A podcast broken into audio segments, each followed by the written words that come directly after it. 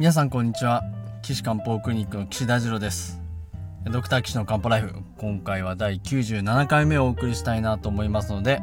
皆さんどうぞお聴きください。よろしくお願いします。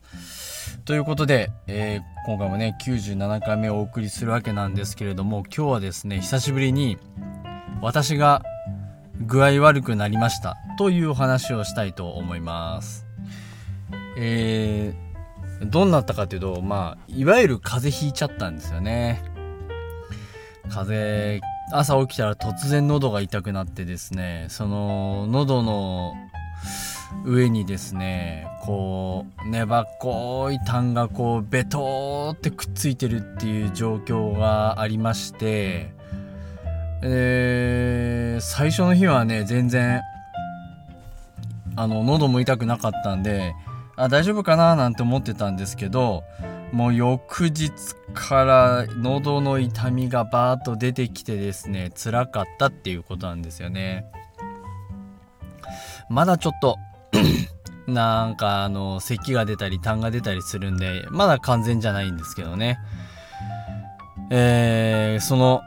なんで風邪ひいてどうやって、えー、弁償してえっ、ー、とど何どういう薬使ってどうなったかっていう話をねさせてもらいたいと思いますけれども。えー、風邪といえばですね2年ぐらい前ですかね。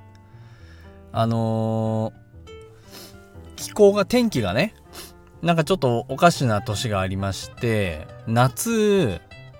暑くなかったっていう最初がね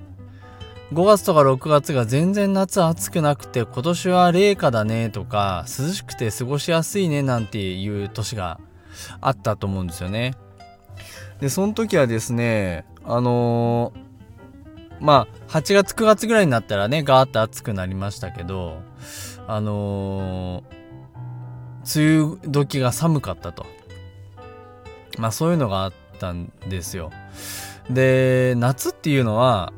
陰陽五行で言うと火の時期ですよね。わかります？木火土金水ね。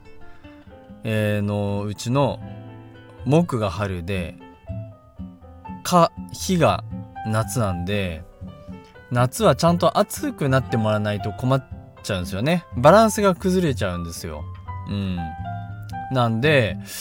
あのー夏がしっかり暑くないと冬病気が流行りますよっていう風に皇帝台形に書いてあるんですよね。この皇帝台形っていうのは、まあ、昔の伝説の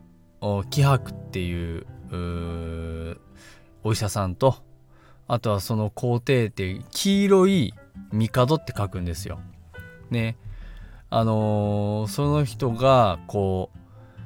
医学に関する問答をしてですねあの、まあ、対話ですね。対話をしたのを記載されてあってそそれがあの今の中医学の理論の大原則になってるんですが、まあ、ちなみにですねこの岸漢方クリニックの木はですねこの気博先生の木をいただいておりましてえあのー、可能であればねその気博先生のその伝説のお医者さんのように近づければいいなと思いまして、えー、岸漢方クリニックというね、まあ、名前にしたわけなんですが気博先生に至るっていうねところで岸と、まあ、私の名字とかけてですね名前にしました。はいでその工程台形にも夏は暑くないとダメだし冬は寒くないとダメですよって書いてあるんですよ。でその年どうなったかっていうと夏5月6月ぐらいが寒く冷え暑くなくてで冬どうなったかっていうとそういう時って夏は陽で冬は陰ですから陽が足りないと冬冬になってガクガクブルブル寒える寒寒くて震えるような風が流行るんですね。まあ、いわゆる我々で言うところの召喚っていうわけですけど、これがね、大流行しちゃったんですよね。インフルエンザ。ね皆さんもご存知かもしれませんけどインフルエンザがすっごい大流行してみんなやばいですよなんて言ってまああの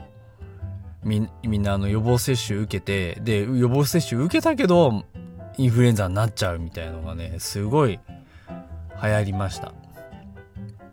ねインフルエンザって言ってもまあみんな症状はバラバラなんですけどだいたい皆さんね寒気がババーッとくるゾクゾクする風でしたよね。いやそんなことをね予言しちゃったもんですから今年またねあのー、去年の冬ねわかります？この前の冬がですね寒くなかったでしょ。ね雪降んなかったじゃないですか。結構スキー場なんかではなかなかオープンできるかななんて言って。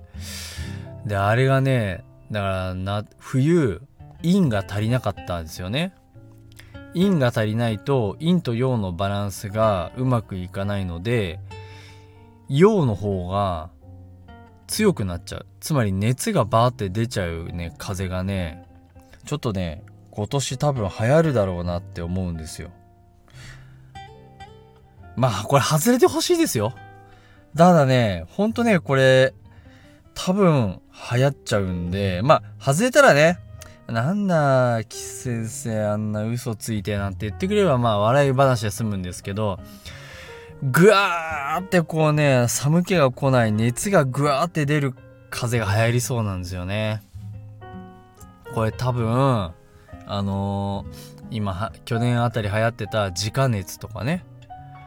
あの、手の蚊が媒介する熱帯地域のね、あのー、ウイルス性の感冒まあ感冒というか感染症がねいや今年ちょっと夏流行んなきゃいいなっていう風にちょっと心配してます。ね38度9度40度ねグワーって熱が出ちゃったのがもうねそそこそれ自体はもうしょうがないんですよ。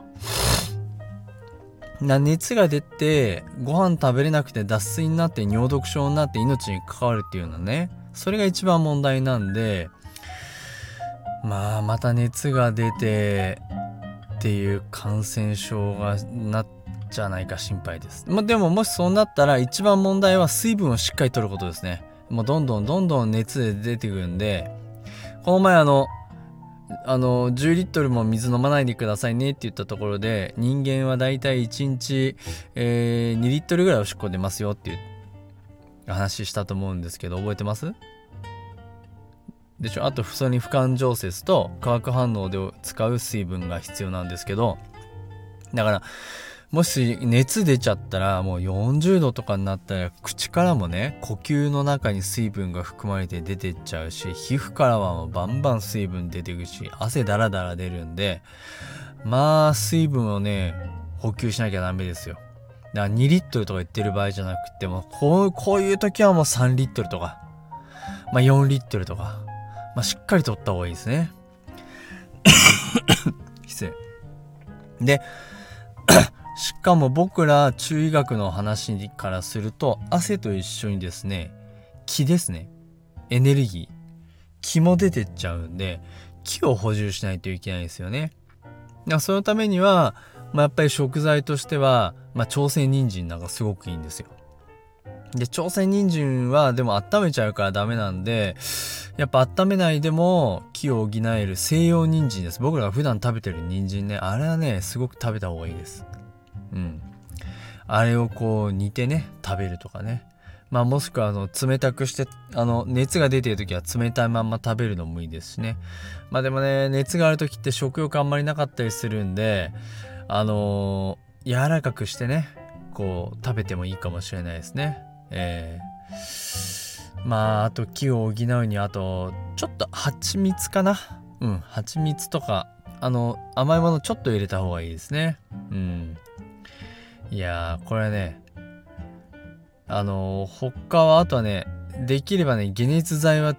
使わない方がいいですね本当はねもう熱が出たらもう水分しっかりとって横になって休むこれが最高ですもうそれしかないですだってウイルス感染症に効く薬ってないんですよ。これでね、間違ってね、抗生物質とか飲んじゃダメですよ。ね、これいつもどこでも繰り返して言いますけど、抗生物質っていうのは細菌がね、菌を殺す薬なんで、ウイルスには効かないんです。だから自家熱とか、ハンター熱とか、あの、ウイルス性感染症による高熱には絶対効かないので、抗菌薬はやめた方がいいですね。なんか抗菌薬信者のね、患者さんもいるし抗菌薬信者のお医者さんもいるんでなかなか難しいんですけどそのシチュエーションをねしっかり分けてやらないとダメですねでそれが、ね、ご飯も食べれない栄養も取れないってなったらもうこれ点滴しないといけないんで病院でしっかり見てもらわないといけないですあと水分取れてるかどう取れてないかのあのー、サインとしておしっこがちゃんと出るかどうかね1日大体人間10回ぐらいおトイレ行くって言われてますんで、あのー、昼間起きてる時間、大体まあ18時間ぐらい、えっ、ー、と、起きてるとするじゃないですか。で、18時間のうちに10回行くっていうことは、まあ、まあ大体1時間半に1回ぐらいは行くわけですよ。単純計算ね。なんで、1時間おしっこ出ないってなったら、ちょっと水分足りないって思って、ちょっと多めに取ってください。まあ、これね、普通に水でいいです。できればあったかい方が吸収がいいんで、ぬるま湯とかお茶とかの方がいいですね。で、ポカリスエットとかね、糖分が入ってる方がいいですよっていう人もいますけど、でも基本的には電解質っていうのは腎臓でコントロールしてるんで、あえてナトリウムと、あ、でもまあ、汗出てくるから取った方がいいですかね。うん。基本は腎臓でコントロールしてるんで大丈夫だと思いますけど、まあ、ちょっと塩分も取った方がいいのかなうん、と思います。いやー、そんなね、こ、あの、熱が発生するような風邪が流行んなきゃいいんですけどね。えー、まあ僕の風邪はそういうんじゃなかったんで、えっと、まあ、今日ちょっと全然話が変わっちゃったんで、次回お話したいと思いますけれども、まあ、僕みたいな喉の痛い症状はこういうふうに考えますよっていうのをじゃあ次回お話ねしたいと思います。えー、今日はですね特に質問コーナーではなかったんですが皆さんね岸先生にこのこの病気に対して西洋医学のこと聞きたいとか、えー、中医学のこと聞きたいっていうのがあればですねあのどうぞ岸漢方クリニックのホームページからですねお問い合わせフォームがございますのでそれでご連絡ください。えー、ホームページの URL は高崎漢方人道 .com です。えー、kanpo.jimdo.com です。えっ、と、その中でね、お問い合わせフォームがありますね。それでお申し込みいただいてもいいですし、あと LINE も使えるようにしてありますんで、そっちの方が早いのかなと最近思っております。いやだ最近もねだんだん100回に近づいてきて昔のねちょっと聞き直したりしてるんですけどどうですかね？えー、ちゃんと皆さんの聞きたいことをお届けできてるかなといつも考えながらあお送りさせていただいております是非皆さんもねお便り、えー、お送りくださいというわけで、えー、今回はここでえー、終わりにしたいと思います。それでは皆さん次回お会いしましょう。さようなら。